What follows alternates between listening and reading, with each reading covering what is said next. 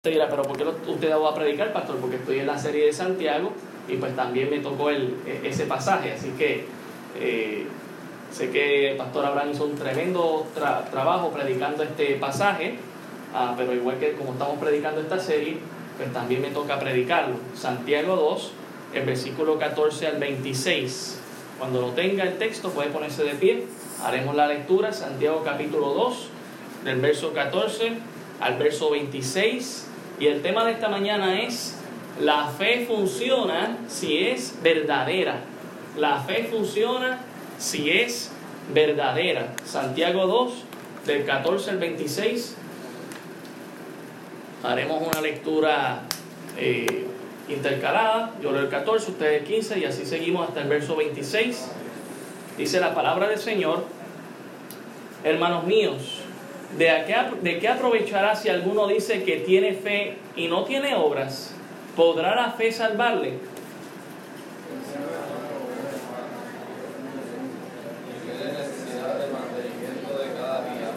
Y de alguno de vosotros les dice, id en paz y calentados y saciados, pero no le dais las cosas que son necesarias para el cuerpo, ¿de qué aprovecha?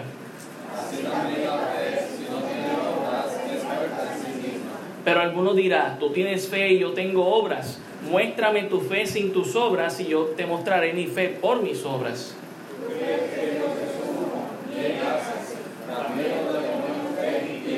Mas quieres saber, hombre vano, que la fe sin obras es muerta.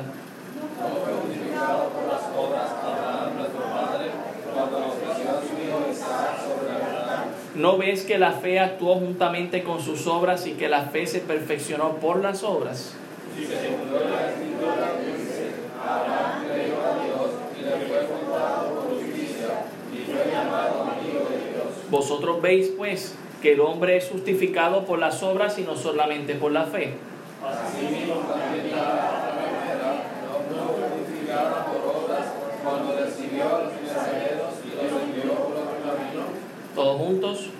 Porque como el cuerpo sin espíritu está muerto, así también la fe sin obras está muerta.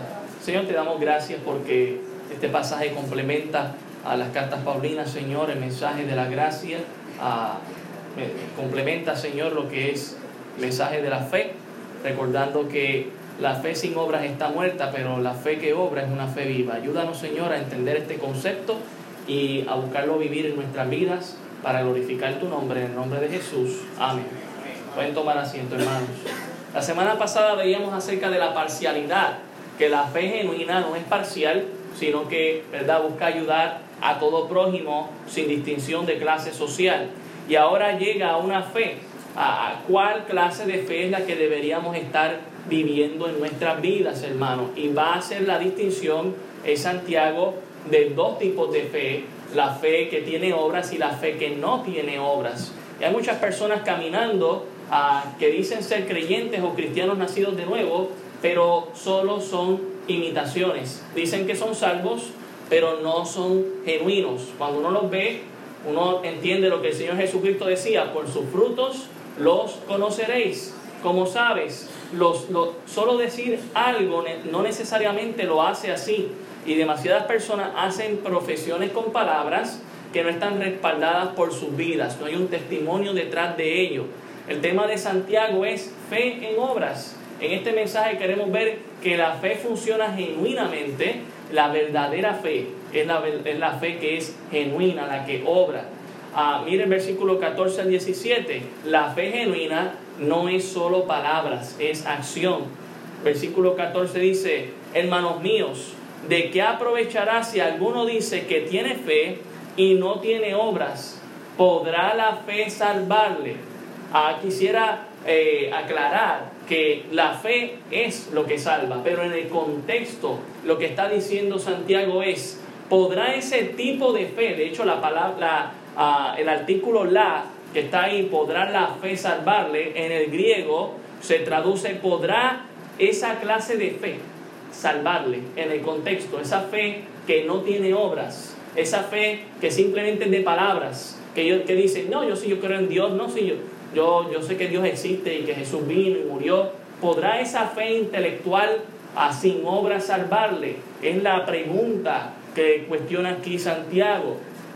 Y yo creo que es muy importante, hermanos, que también nosotros nos cuestionemos qué tipo de fe es la que tenemos. Si es una fe meramente de palabras, intelectual, yo sé, así como yo sé que Abraham Lincoln existió y que ayudó en la liberación de los esclavos y que dirigió la guerra civil y porque lo tengo en el billete de 5 dólares y en el centavo, pues eh, no es simplemente que yo sé que él existió, que me va a salvar, es que yo pongo mi fe en el Señor Jesucristo.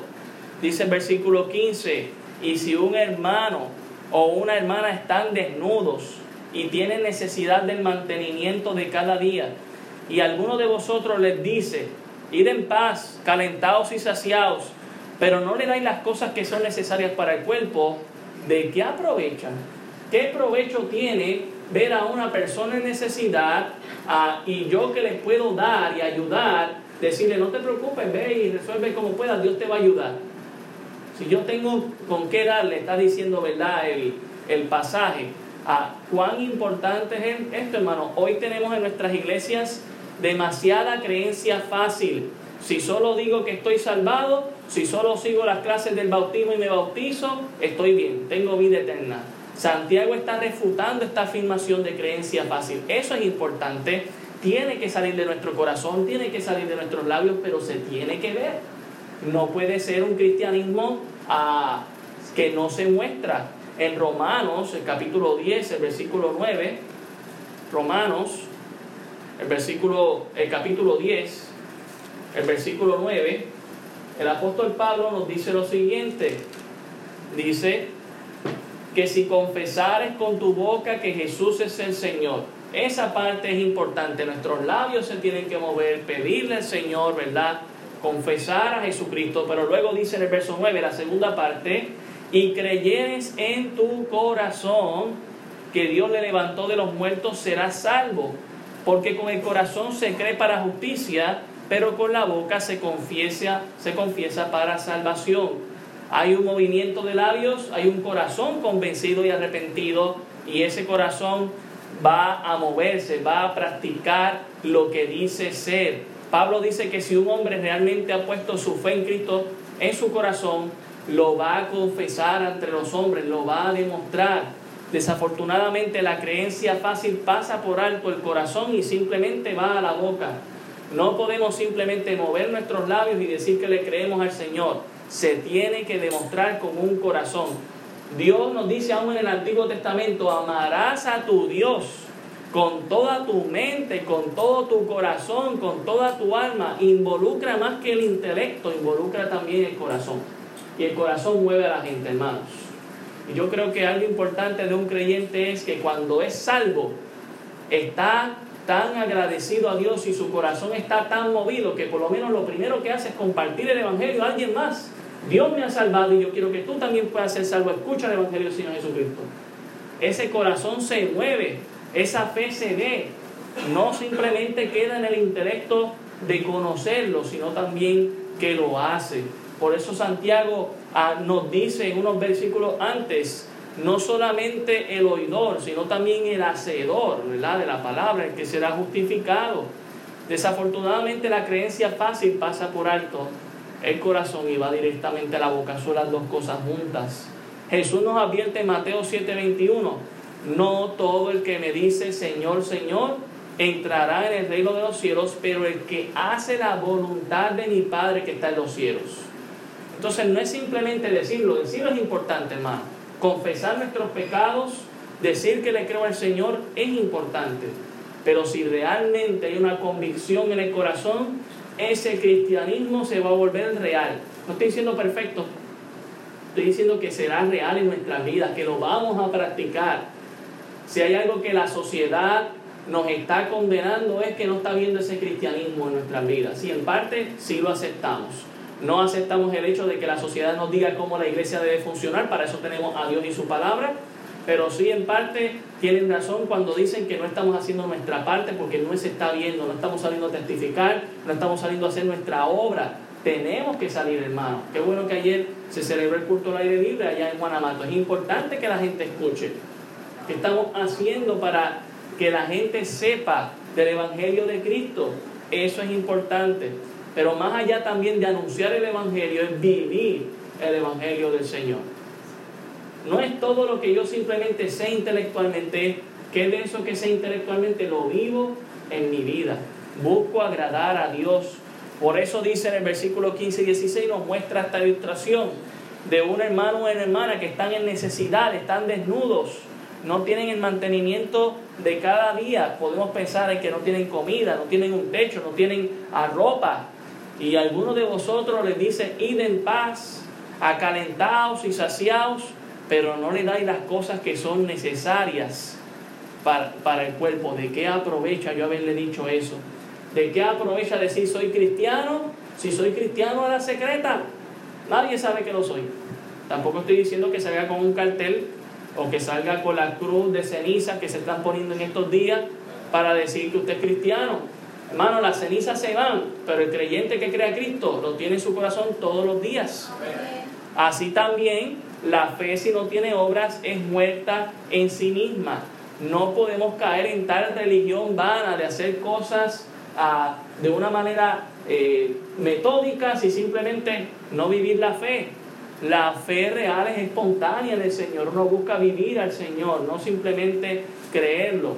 Pero las obras indican que se ha producido un cambio, por eso las obras son importantes. En Efesios, el capítulo 2, Efesios 2, se nos hace esta aclaración. En el verso 8 dice, porque por gracia sois salvos por medio de la fe, y esto no de vosotros, pues es un don de Dios. O sea, la fe es la que nos salva, cuando, ¿verdad? La fe es el, el, el Señor Jesucristo quien nos salva, pero nosotros al poner la fe en el Señor, ah, pues esa fe es el medio para salvarnos.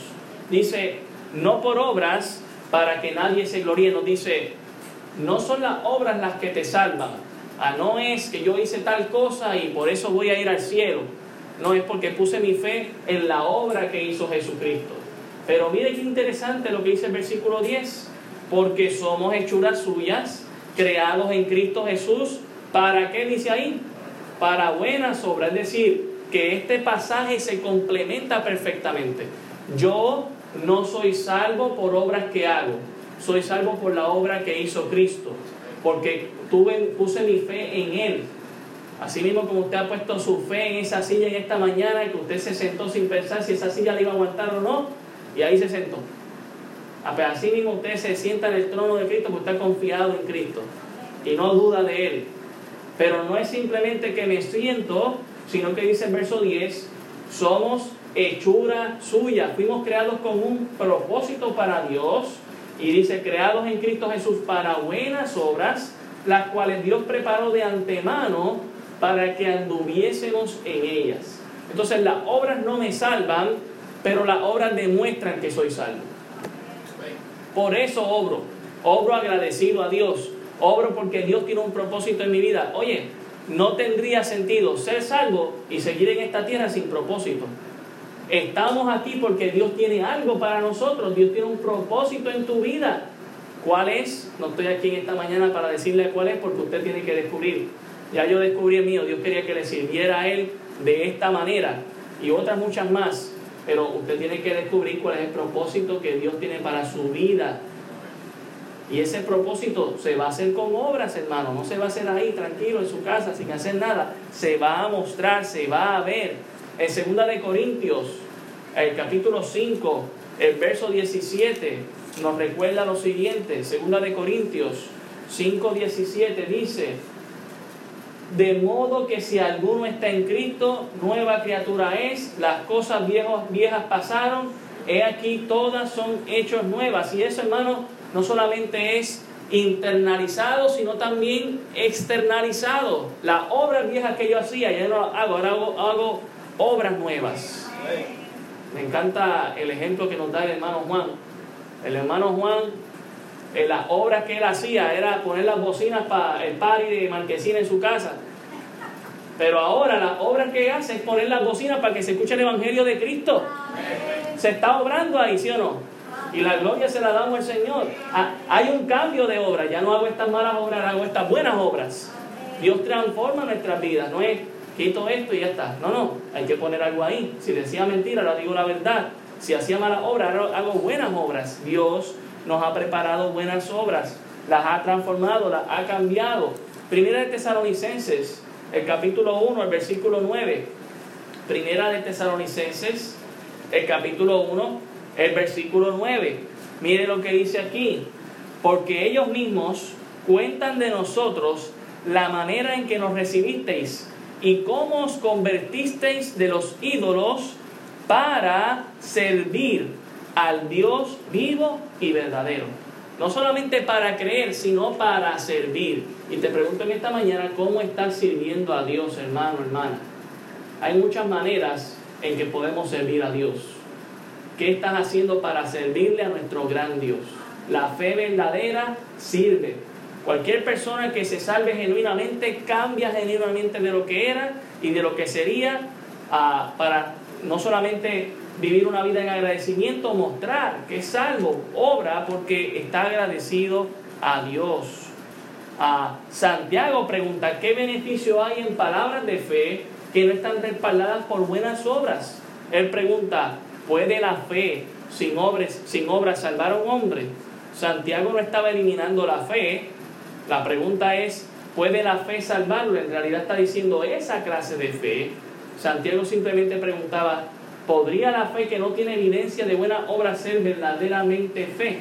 La respuesta implícita es no. no. Una fe sin obras está muerta. Tito 3.5 también nos recuerda eso. Tito 3.5 Tito 3.5, mire lo que dice. Dice, nos salvó no por obras de justicia que nosotros hubiéramos hecho, o sea, no fue por nuestras obras, sino por su misericordia y por el lavamiento de la regeneración y por la renovación del Espíritu Santo, el cual derramó en nosotros abundantemente por Jesucristo nuestro Salvador, para que justificados por su gracia viniésemos a ser herederos conforme a la esperanza de la vida eterna. Fue por fe, no fue por obra la salvación.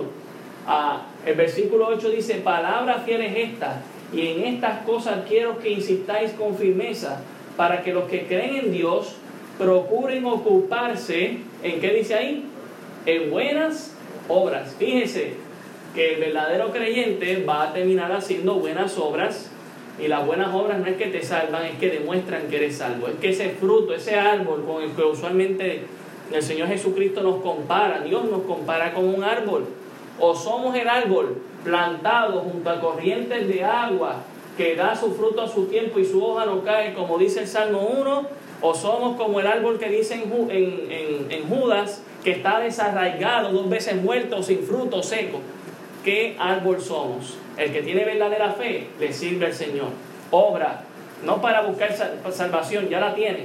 Obra porque es salvo. Amén. El Señor le ha impresionado tanto a usted. Usted está tan seguro del amor de Dios en su vida. Usted está tan, está tan seguro del propósito de Dios en su vida que usted obra en agradecimiento. Vuelvo allá a Santiago 2, el verso 18. Santiago 2, 18. Ya vimos que la fe genuina no solamente son palabras, son más que palabras. La fe genuina está aprobada por acción. Miren versículo 18. Pero alguno dirá, tú tienes fe y yo tengo obras. Muéstrame tu fe sin tus obras y yo te mostraré mi fe por mis obras. No podemos mostrar fe sin hacer algo al respecto, hermanos. Esa fe está muerta. Por eso Santiago reta a esa persona que está diciendo, que tiene fe pero que no hace nada al respecto para mostrar su fe. No estoy diciendo que ahora hagamos un museo aquí, hagamos demostraciones de fe, a ver quién tiene más fe que otro, una competencia, no. En tu vida personal te pregunto, ¿qué se ve de tus obras que muestran que realmente eres seguidor de Cristo? ¿Qué se ve? Por eso Santiago dice en el verso 19, tú crees que Dios es uno, bien haces, también los demonios creen y tiemblan.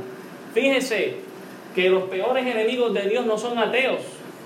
Por eso el ateísmo tampoco tiene sentido, porque el peor enemigo de Dios es el diablo y los demonios y, creen que Dios existe. Sin embargo, ¿cuál es el destino de ellos? El cielo no es, es el infierno, el lago de fuego, donde ellos van a ir por sus pecados, por lo que hicieron.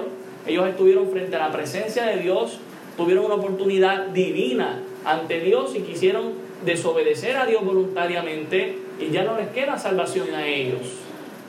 Y estas personas, eh, Santiago les dice, ¿tú crees que Dios es uno?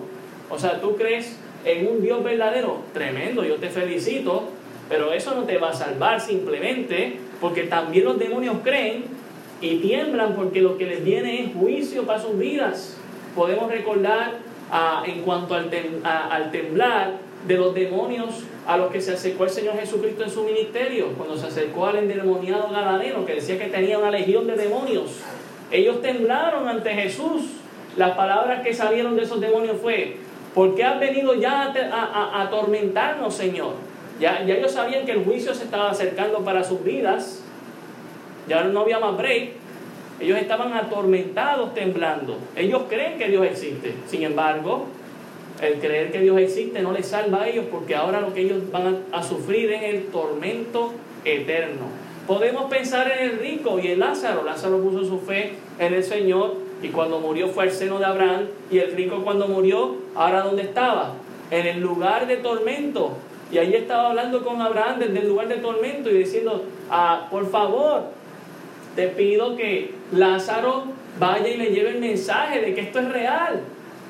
O sea, todos los que están en el infierno hoy en día saben que Dios es real. Pero ya es tarde para ellos. Ya fue tarde para el rico también. Ahora estaba preocupado por sus hermanos, por sus familiares, para que escucharan el Evangelio de Cristo. Es que la verdadera fe es una fe que obra. Dice el verso 20, mas quieres saber, hombre vano, que la fe sin obras es muerta. Y fíjese, hace la expresión del hombre vano, la realidad es que el ser humano es tan pasajero como lo es un suspiro. Nuestra vida es tan frágil que hoy mismo podría ser ah, la fecha en que nosotros vayamos a, morar, a morar ante la presencia del Señor si le hemos creído, o a morar al lugar de tormento. La realidad es que se ve en nuestra vida que demuestra que le creemos a Dios. La fe nuestra es una fe verdadera o es una fe que está muerta. Santiago nos recuerda, fe sin obras está muerta. Si, no, si yo no estoy viendo nada, Jesucristo lo dijo, por sus frutos los conoceréis. No veo fruto, es un árbol que está muerto. ¿Sabe qué hizo un momento dado cuando Jesús vio a un fruto que estaba estéril? Lo reprendió de tal manera que se terminó de podrir. Eso es lo que sirve para ser echado en el fuego, no sirve para nada. Dios quiere ver que si realmente le, creímos, le hemos creído al Señor, se tiene que ver con obras, hermanos. No puede ser un cristianismo fácil, pasivo, que no hago nada. No, se tiene que ver. Y para esto Santiago nos da ejemplos del Antiguo Testamento. Mira el verso 21.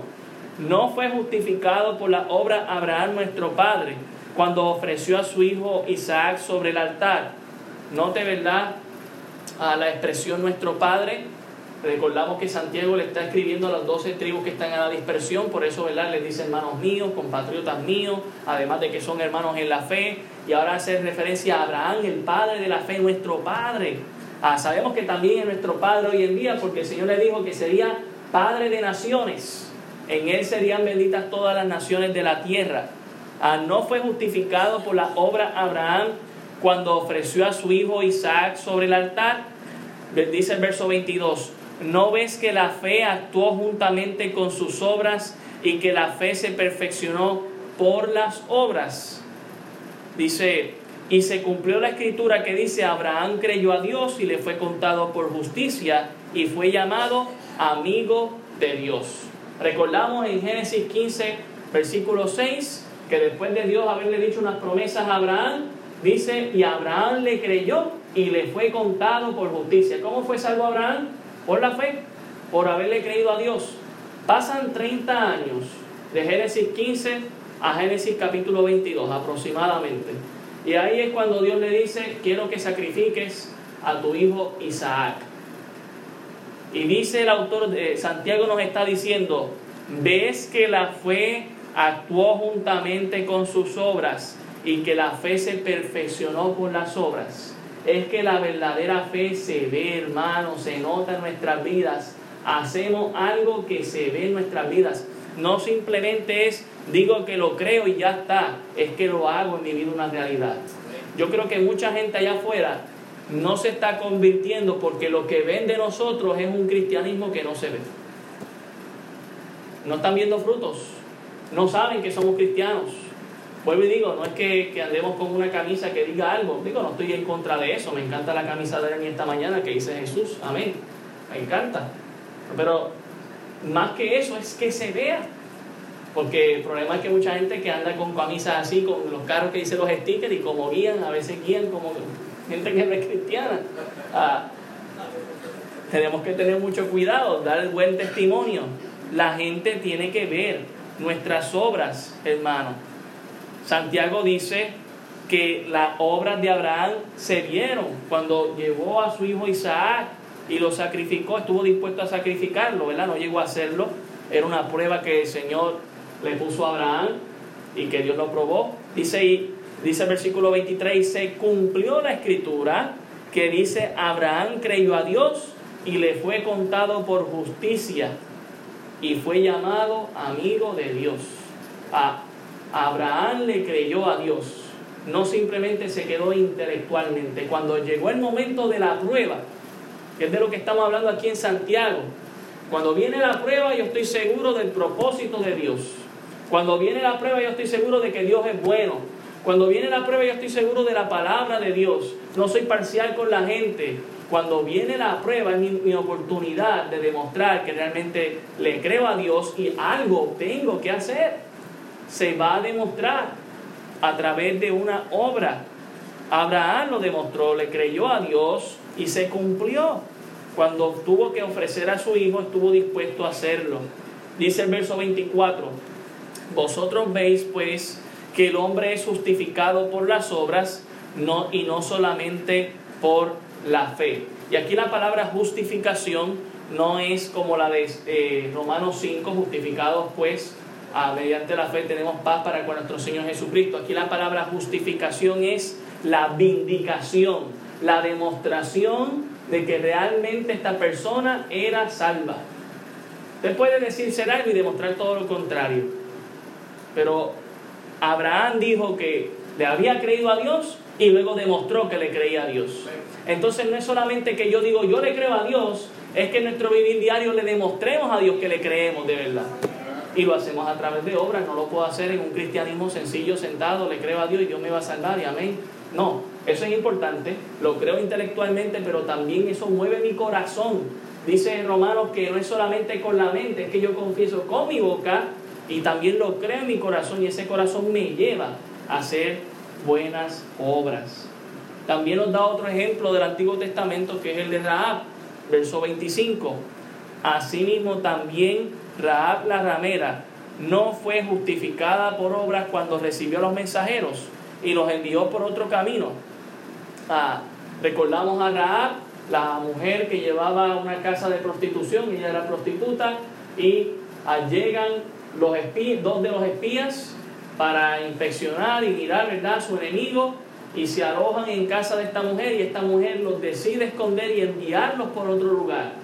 Pero ¿qué llevó a, a Raab a actuar de esa manera en contra de su propia nación, de Jericó? ¿Qué, lo, qué llevó a ella a traicionar a su propia gente? Bueno, ella misma dice en Josué capítulo 2 que ha estado escuchando de cómo Dios ha hecho grandes cosas con el pueblo de Israel. Ella había escuchado de cómo ellos habían pasado el mar en seco. Ella había escuchado de cómo Israel había vivido 40 años en un desierto, con pan lloviendo de, de, los cielos, con agua saliendo de una roca. Ella había escuchado de los testimonios de cómo habían vencido a otras naciones en medio del desierto, cómo habían sobrevivido. Ese testimonio la convenció a ella y la llevó a obrar, a defender a estos hombres y a decirles, váyanse por este otro camino porque si se van por acá los van a agarrar. Es que la fe, hermanos, nos lleva a actuar. Si usted le ha creído al Señor, usted no simplemente dice, yo le creo a Dios, usted, usted hace algo al respecto. Ah, dice el verso 26, porque como el cuerpo sin espíritu está muerto, así también la fe sin obras está muerta. La realidad, hermano, es que lo que le da vida a este cuerpo, lo que le da animación, es nuestro espíritu. Una persona muerta no tiene el espíritu. Dice en Eclesiastés que cuando el espíritu muere va a la presencia de Dios. El alma ya sería otro tema, ¿verdad? El alma que estaba ligada a Dios va a la presencia de Dios, el alma que no estaba ligada a Dios va al lugar de tormento, como en el caso del rico. Pero aquí nos da esa a comparación, así como el cuerpo sin espíritu está muerto, también la fe sin obras está muerta. Entonces, hermano, usted puede saltarse de decir que usted le cree a Dios, que usted es cristiano, que usted busca a Dios, pero cuando llega el momento para demostrarlo, ahí es que se sabe si realmente usted dice ser lo que es. Entonces, la fe genuina no solamente son palabras, la fe genuina se demuestra con acción, con obras, no para ser salvos, sino porque se nos demuestra que somos salvos. Y se nos da dos ejemplos del Antiguo Testamento para demostrarnos que la salvación siempre fue de la misma manera, nunca fue diferente. La única diferencia entre el Antiguo y el Nuevo Testamento es que en el Antiguo Testamento el que era salvo era poniendo su esperanza en que un día vendría el Mesías. Y la diferencia, que lo que nos hace la diferencia de nosotros es que ya nosotros que sabemos que el Mesías vino y cumplió con la escritura y viene otra vez por su pueblo y viene pronto, amén. Maranata, Cristo viene pronto.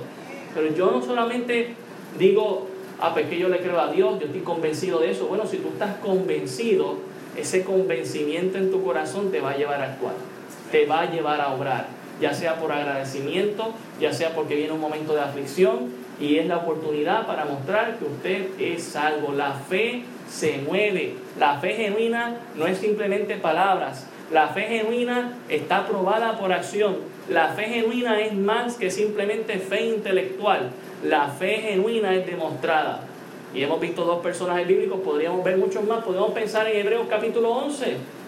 Por la fe Abraham, por la fe Enoch, por la fe Noé, por la fe Moisés, por la fe Josué. La fe los llevó a hacer obras. No para alcanzar salvación, sino porque eran salvos es que la fe verdadera nos mueve de ese asiento, hermano. Próximo sábado vamos a salir a testificar, hermano. Me gustaría ver que esa fe se vea en acción en nuestra iglesia, amén. Ah, el sábado estamos de las damas. Ah, no, no, pues entonces de aquí a dos sábados. Pero entonces las hermanas van a, salir allá, de aquí a dos sábados, ¿qué lo vamos a hacer? Me confundí de la fecha. Es que, es que la fe se tiene que ver. Estas hermanas están motivadas con el retiro, amén. Que vayan allá y disfruten un montón. mire, hermano, es importante entender esta realidad. Tenemos que hacerlo en nuestra vida. Me debo preguntar en esta mañana, ¿qué fe tengo? ¿Tengo una fe sin obras? Esa no es la verdadera fe. ¿O tengo una fe con obras? Y con la perspectiva correcta. No es que para alcanzar salvación, ya la salvación me la dio Cristo Jesús y le creí de todo corazón y lo confesé con mis labios. Pero obro en agradecimiento a Dios y obro para demostrar que soy salvo. Oremos. Gracias Señor, te damos por tu palabra.